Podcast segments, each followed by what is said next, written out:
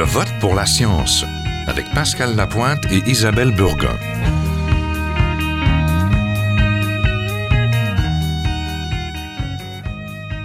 Bonjour à tous, nous allons revenir aujourd'hui sur le projet de Guy Turcotte, pas pour commenter sa condamnation, il a été, rappelons-le, déclaré coupable des meurtres non prémédités de ses enfants, mais plutôt pour se pencher sur le rôle des experts scientifiques au sein des tribunaux. Cette affaire criminelle a mis en évidence la délicate tâche de l'expertise et de l'interprétation des affirmations des experts, particulièrement lorsque cet expert est psychiatre. Quelles sont les qualifications et les qualités du témoin expert sollicité à la Cour? Quelles sont les causes les plus propices à requérir de l'expertise scientifique Quelle influence possède cet expert sur le déroulement et sur l'issue du procès? L'expertise scientifique au tribunal suscite de nombreuses questions et il nous semble important également de nous intéresser à la procédure qui encadre les déclarations de ces experts. Avec nos invités aujourd'hui, nous allons tenter de mettre en lumière les enjeux et les précautions à prendre lorsqu'un expert est appelé à la Cour. Nous sommes en compagnie tout d'abord de Maître Jean-Pierre Ménard, avocat spécialiste en droit médical et professeur à l'Université de Sherbrooke. Bonjour. Merci. Et nous rejoignons Monsieur François Sestier, directeur du programme de médecine, d'assurance et d'expertise en sciences de la santé à l'Université de Montréal. Bonjour. Oui, bonjour. Donc bonjour à tous les deux. On va commencer peut-être par se demander quelles sont les causes les plus propices à requérir de l'expertise scientifique. Maître Ménard. Euh, il s'agit de toutes les causes où le juge n'a pas une, euh, une connaissance particulière du domaine et pour laquelle, effectivement, il faut introduire devant le juge pour lui permettre de décider des connaissances scientifiques ou techniques pour l'aider à rendre sa décision. Donc, le rôle de l'expert, c'est de, donner au juge, si on veut, son opinion par rapport à une question scientifique ou technique sur laquelle le juge lui-même ne connaît pas euh, ces choses-là. Ça, ça peut être dans différents tribunaux et dans différents ah, disciplines. C'est très, très large. Ça peut être au niveau de, des vis cachés, au niveau de la construction, ça peut être au niveau de l'état mental d'une personne, ça peut être au niveau euh, de, l'analyse des livres comptables, ça peut être... C'est très, très vaste et c'est dans toutes sortes de litiges et devant tous les tribunaux. Oui. Quel est le rôle d'un témoin expert au sein d'un procès? Euh, c'est vraiment d'éclairer le tribunal. Donc, de donner au tribunal, de, donner au juge, si on veut, euh, des opinions par rapport à un domaine scientifique ou technique euh, particulier. Donc, c'est vraiment d'éclairer la cour. Le témoignage de l'expert ne lit pas la cour. L'expert lui fournit des connaissances supplémentaires pour l'éclairer ou lui permettre de décider en pleine connaissance de cause à partir d'une trame de faits que le juge a à analyser. Donc, c'est un témoin supplémentaire oui, on l'appelle d'ailleurs le témoin expert, à la différence du témoin ordinaire. Le témoin ordinaire, lui, témoigne que des faits dont il a personnellement connaissance. Mhm. Le témoin expert, lui, ne connaît pas le détail de ces faits-là, mais le témoin expert témoigne de l'état des connaissances ou de la science par rapport aux questions qui sont en litige devant le tribunal. Il peut donner des opinions, contrairement aux témoins de faits qui ne peuvent pas le faire. Oui. Monsieur Sestier, vous, vous êtes oui, bonjour. Vous êtes euh, donc dans le programme de médecine d'assurance. En assurance ou en santé, est-ce qu'on a besoin d'une expertise ou de plusieurs expertises particulières? Oui, il y a plusieurs expertises. On peut distinguer grosso modo les expertises en invalidité ou par exemple, un individu euh, se déclare, pense qu'il est invalide, qu'il ne peut pas travailler, et son employeur pense qu'il peut, qu'il devrait pouvoir travailler, ou son assureur, et il y a un litige entre employeur ou assureur et le, travailleur. Et là, un expert peut trancher en disant il est apte ou il n'est pas apte. Et s'il est apte, est-ce qu'il y a des restrictions fonctionnelles? Ça, c'est peut-être euh, au Québec, 90% des, des, des, des, expertises, ça va être dans ce domaine-là, vraiment l'invalidité. Euh, un domaine qui est beaucoup plus, beaucoup plus plus euh, euh, rare, mais qui est quand même très important, c'est la responsabilité médicale. Alors c'est là où Maître Ménard est vraiment l'expert du côté de, la demande des, familles. Et euh, parce que quand il y a une faute médicale, ben, les médecins sont assurés. 90% des cas, je pense, je pense que ce sont des statistiques, mais ça se règle hors cours. Mais dans quelques cas, les, la cause va aller à, en cours parce qu'il y a des experts de chaque côté. chaque il y a un expert qui dit qu'il y a faute, l'autre dit qu'il n'y a pas de faute médicale. Alors c'est le juge qui va trancher. les, autres expertises que, euh, qui, euh, donc parler de, mettre de, Dr Turcotte, c'est les droits criminels lorsqu'il y a.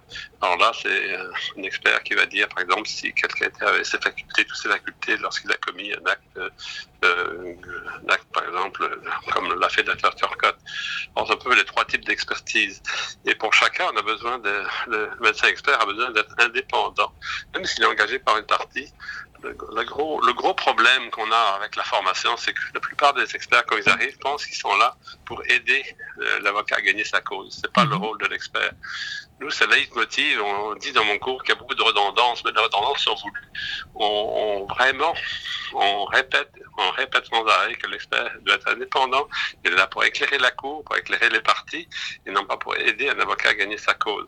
Quand un avocat me dit, vous m'aidez pas, euh, ben, je ne suis pas là pour vous aider, mais je suis là pour vous éclairer.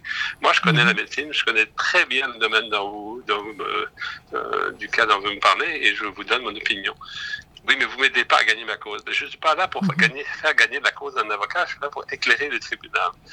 c'est là où l'expert doit vraiment avoir un, reculer un peu peut-être et penser c'est quoi la médecine, c'est quoi la science, euh, c'est quoi la... Euh, par exemple, quand on vient au cas Turcotte, euh, il y avait deux experts qui avaient une position radicalement opposée. pour moi, la limite, ça ne devrait jamais arriver, ça.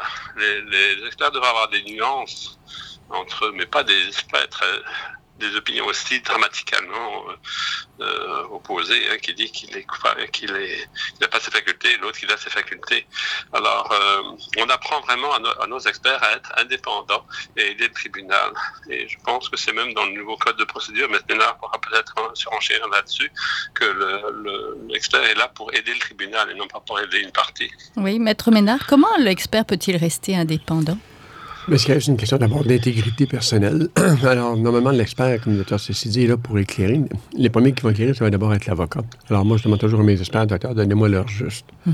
Par exemple, en responsabilité médicale, effectivement, il faut toujours avoir des expertises mm-hmm. pour établir d'une part s'il y a une faute. Une faute, c'est une contravention aux règles de l'art. Le juge ne connaît pas les règles de l'art médical. Il ne sait pas comment est-ce qu'on va diagnostiquer une infarctus, comment est-ce qu'on va accoucher un bébé.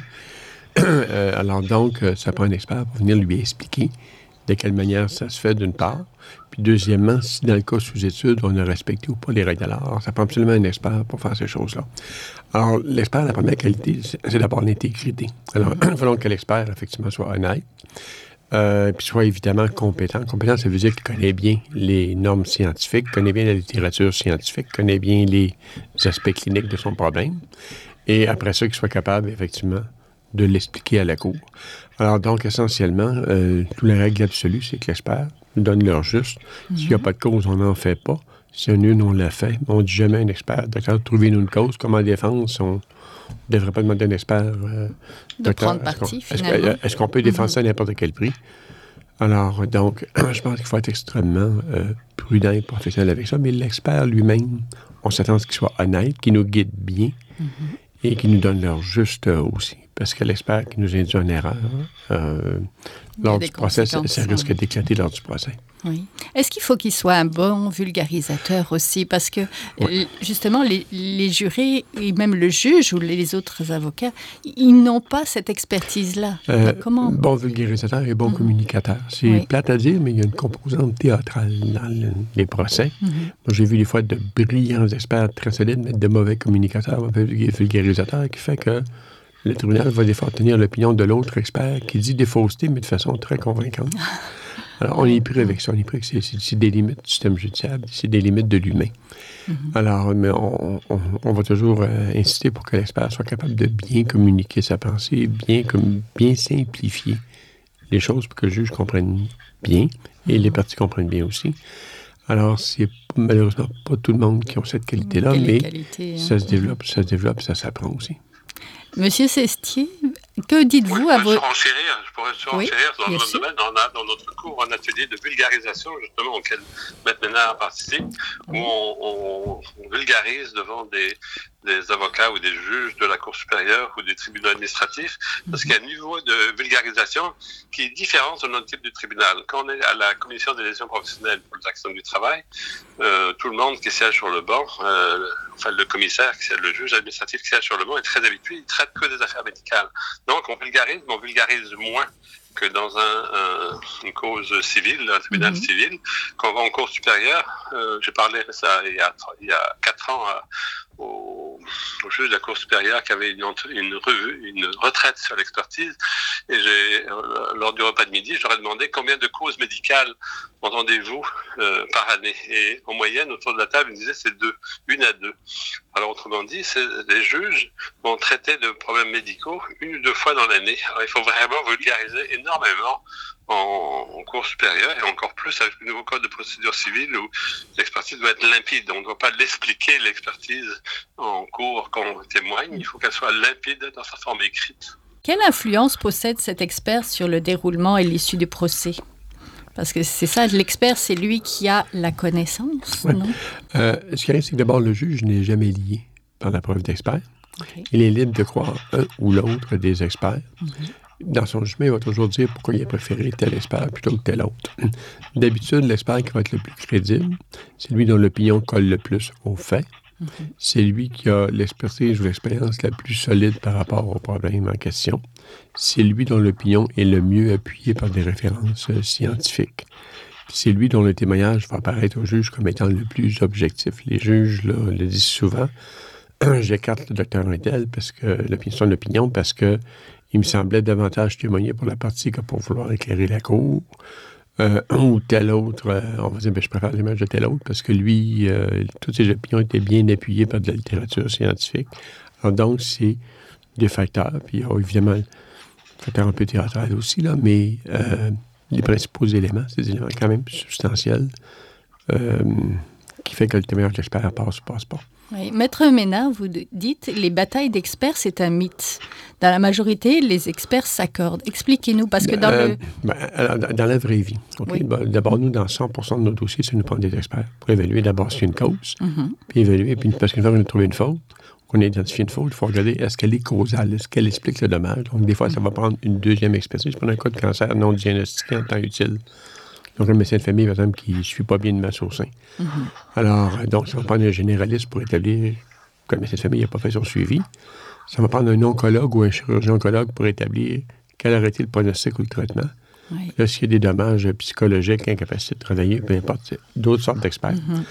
Les batailles d'experts, ils sont rares, effectivement, parce que quand l'expertise est bien faite, dans, comme le docteur Cécile disait, dans une grande, grande majorité de cas, les experts des deux côtés arrivent au même résultat c'est se réfère à la même littérature sur des expériences pratiques qui mhm. se ressemblent.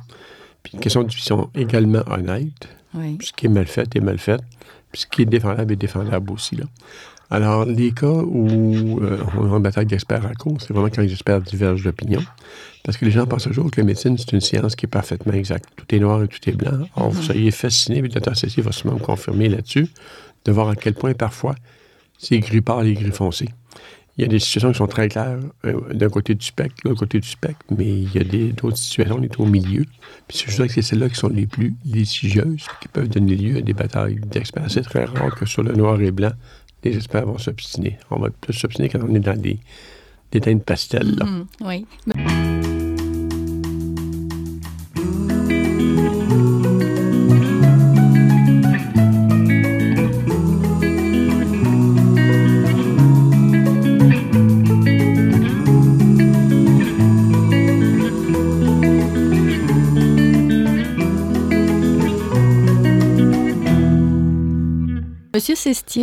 Vous avez mis euh, sur pied un micro-programme donc à l'Université de Montréal, une formation à la médecine d'assurance et l'expertise en sciences de la santé. Expliquez-nous un petit peu comment vous formez vos étudiants justement pour que ce soit les meilleurs experts. On, les forme un peu pour tous les aspects un peu de la médecine d'expertise. D'abord, il y a beaucoup qui abordent le cours en pensant qu'ils sont des bons experts. Il y en a qui refusent de suivre le cours pour faire des bons experts. Je vais prendre un exemple d'un spécialiste qui a refusé pendant 10 ans, qui a de très bonnes amis, qui a refusé de suivre mon cours. D'un coup, je fais des l'expertise, je j'attends, je sais pas. Mais il s'est fait prendre avec euh, deux, deux, collègues de la même spécialité. ils ont chacun pris un barème différent pour évaluer quelqu'un qui avait été blessé. Il y avait un barème par cours. Alors, c'est la cour supérieure, c'est le guide américain, etc. Et euh, ils ont réuni les trois, les trois experts et ils ont dit, bon, ben, on utiliser chacun barème, on va faire la moyenne des trois barèmes. Mais le maximum des trois barèmes n'est pas le même. Pour la CCST, c'est plus que 100%. Alors, c'est absolument ridicule de faire ça. C'est une ignorance flagrante d'abord de, la, destinée, de la vocation et de l'aspect social même de certains barèmes.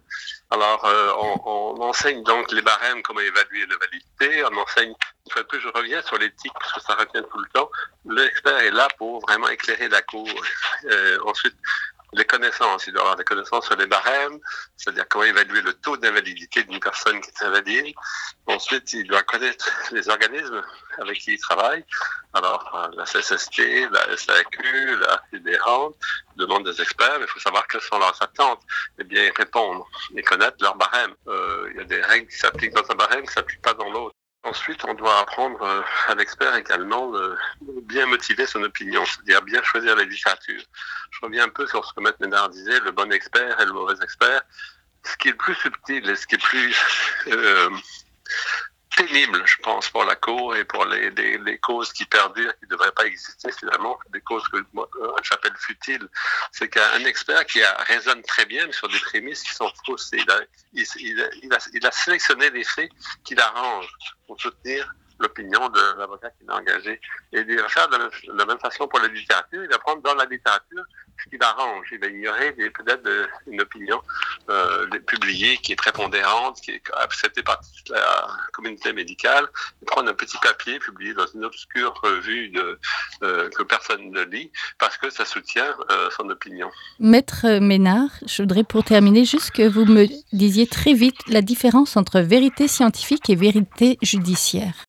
Euh, dans le domaine des sciences, on va dire par exemple que euh, quelque chose est, prouvé lorsque c'est établi à 90% ou plus. Autrement dit, on est, dans le domaine scientifique, ça on, est, on est presque à la quasi-certitude. Au niveau civil, en matière juridique, c'est la probabilité 50% plus 1.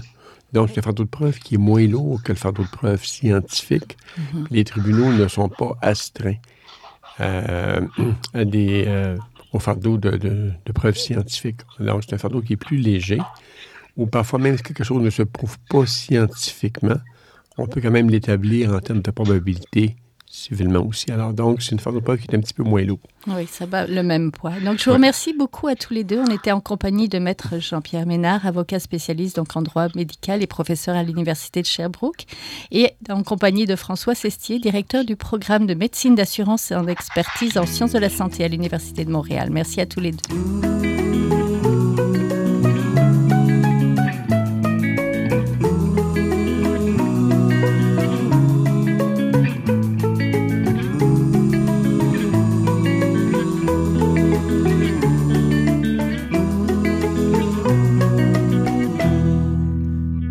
Sommes en compagnie d'Yvan Dutil, qui est physicien, tuteur à la TELUC et chercheur indépendant. Il a été témoin expert en raison de son expérience en modélisation et en analyse de données. Il a été aussi euh, longtemps scientifique blogueur à l'agence Science Presse. Bonjour. Bonjour. Alors, comment avez-vous été appelé à être expert? Expliquez-nous. Ah, c'est arrivé par accident. En fait, pour la plupart des, des gens qui ne sont pas des professionnels, des la science légale, c'est par accident que ça se produit. Euh, j'ai enseigné au cégep à une certaine époque. Et il y avait un de mes étudiants, pas, même pas de mes étudiants, des étudiants du cégep dont son avocat il avait dit, écoute, euh, il faudrait que tu vois un physicien pour euh, faire cette démonstration, une démonstration, qui était un truc assez simple de, de capacité d'accélération de voiture. Et j'ai commencé comme ça. Puis le même bureau d'avocat m'a appelé à quelques reprises. À un moment donné, j'ai fait un petit peu de publicité. Puis là, j'ai j'ai eu d'autres demandes dans d'autres dossiers qui étaient plus, euh, j'en ai euh, étaient plus sophistiqués en analyse euh, de fichiers audio pour vérifier des manipulations ou des choses comme ça. Oui. Quelles sont les qualités, les compétences qu'il faut développer pour être un expert efficace? Est-ce qu'il faut être un bon vulgarisateur, par exemple? oui, certainement, ça aide. les règles en droit sont particulières dans le sens qu'il faut vraiment faire très attention à, bien cerner le problème. Euh, il faut pas, euh, euh, par exemple, c'est interdit de spéculer. On peut pas spéculer.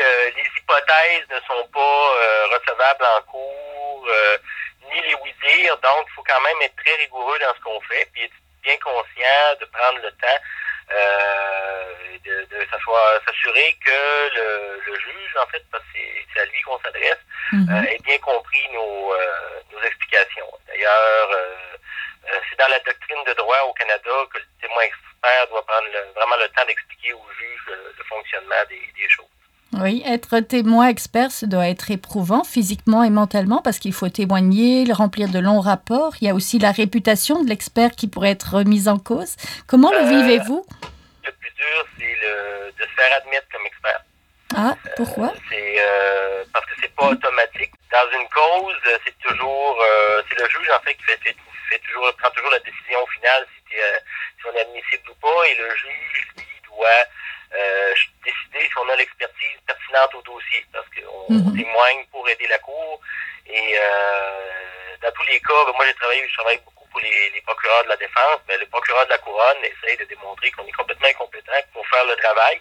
Euh, euh et euh, c'est souvent à cette étape-là que c'est difficile. Euh, une fois qu'on a été dans une cause, on peut quand même faire valoir ça dans une autre cause sur un sujet Mhm. euh, la difficulté, euh, c'est que moi, souvent, je veux faire des trucs nouveaux que j'ai pas fait avant, donc euh, je dois montrer que j'ai fait ce qu'il fallait. Et c'est toujours, euh, comme dans le cas de l'analyse du fichier audio, un truc que j'avais jamais fait. J'ai pas vraiment de formation dans le domaine, sauf que j'ai des, des compétences en analyse de données et en traitement de signal. Euh, j'ai expliqué au juge ce que j'avais fait et que j'ai dit que moi, je suis je n'ai pas fait ces types d'analyses-là car ce ne sont pas dans mes compétences et j'ai bien cerné qu'est-ce qui était le cadre de mes compétences. Donc, mhm. euh, à ce moment-là, euh, le cadre de mon analyse aussi, il faut expliquer toujours euh, ça parce que, évidemment, ça finit plus à un moment donné, là, mais on essaye, dans le domaine du possible, de bien cerner quelles sont nos compétences, qu'est-ce qu'on a fait comme analyse, qu'est-ce que ça apporte à coup. Oui, c'est ça. Hein. C'est la démarche d'expertise qui mobilise vos connaissances de chercheurs. Elle vous oblige aussi à être à jour et aussi à vous intéresser au processus judiciaire, n'est-ce pas? Je fais toujours une recherche dans la littérature scientifique sur Internet. Euh, il y a des trucs particuliers, par exemple, en, physique légale, euh, il y a beaucoup d'informations qui ne sont pas publiées euh, mm-hmm. de façon officielle.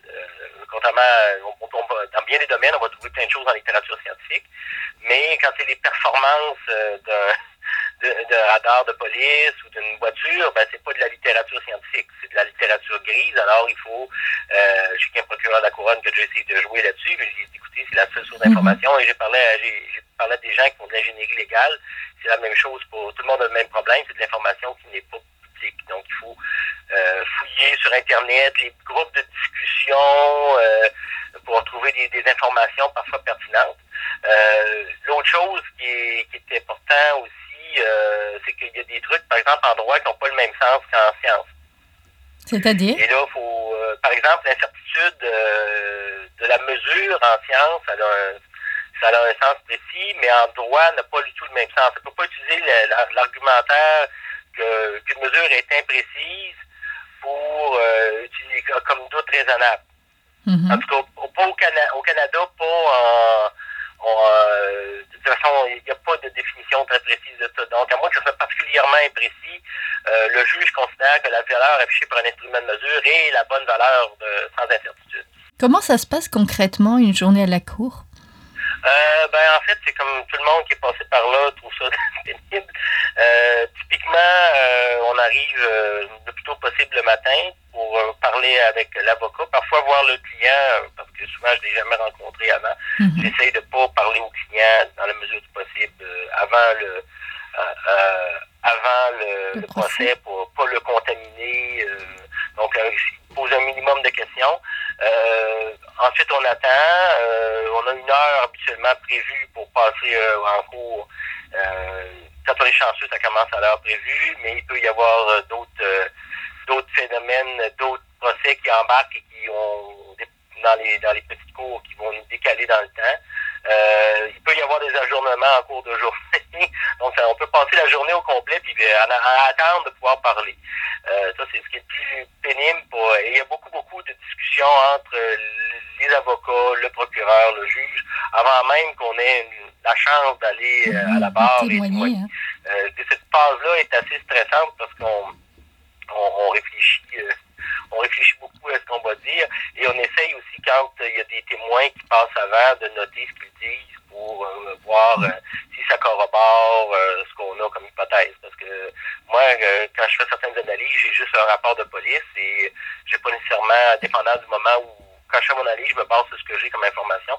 Et là, pendant s'il y a d'autres témoins qui passent avant moi, ben, ça peut ça peut changer un petit peu ce que j'ai à dire. Mm-hmm. Donc, c'est ces choses-là. Et on essaye vraiment de, on se fait une espèce de, de scénario dans sa tête, qu'est-ce qu'on va dire, euh, dans quel ordre, pour être le plus, euh, le plus précis possible. Oui, est-ce que les réalités du processus judiciaire euh, que vous décrivez peuvent pervertir l'idéal scientifique? Parce qu'ici, il y a une fin, gagner un procès, et l'objectif de gagner la cause, donc on se retrouve peut-être entre l'arbre et l'écorce en conflit, là, entre la poursuite de la vérité et les objectifs poursuivis par l'une ou de l'autre des parties? En théorie, en fait, on travaille toujours pour la Cour, mais c'est toujours le mhm. client qui paye. Hein. on, les, rapports, euh, sans être euh, faux, euh, peuvent être toujours un peu alignés dans le sens qui est plus favorable au, client. il faut aussi prendre en compte qu'on ne peut pas non plus dans certains cas, il peut y avoir contre-expertise. Dans la mesure du possible, on, on essaie d'être le plus rigoureux possible.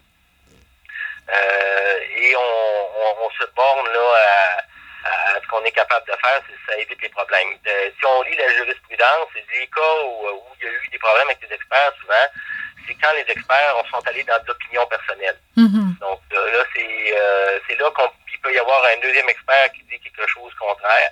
Et là, on, ça nous met dans, dans des situations un peu euh, délicates, euh, un peu conflictuelles. L'autre chose aussi, ce qu'il faut savoir, c'est que les règles de droit au Canada sont moins restrictives qu'aux États-Unis pour le, la, la, preuve scientifique. On est au niveau qu'étaient les États-Unis il y a euh, une vingtaine d'années, parce qu'aux États-Unis, une preuve scientifique n'est pas acceptable si on peut pas fournir une information à son taux de, sur son taux d'incertitude, son taux d'erreur.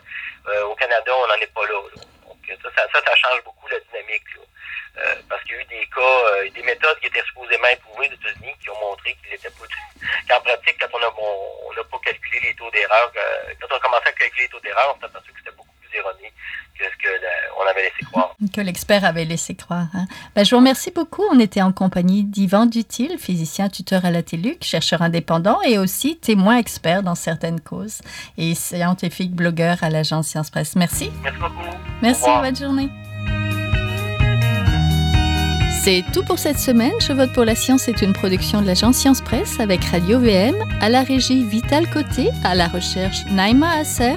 Vous pouvez réécouter cette émission et les précédentes sur le site de Radio VM, sur celui de l'agence Science Presse et nous suivre bien sûr sur Twitter. À la semaine prochaine. Jin Jiahua est un chercheur typique de ceux pour qui les progrès de la bioinformatique ont préséance sur le sens biologique pour qui la grosse constitue la seule logique. On y parle de génome, de transcriptome et de spliceosome, de traductome, de protéome et de foldéome, de kinome, de protéasome, mais pas du glaucome de Guillaume, de signalosome vers les lysosomes, ah, et puis. Des milliers de candidats qui montent et qui descendent en fonction du stimulus duquel ils dépendent.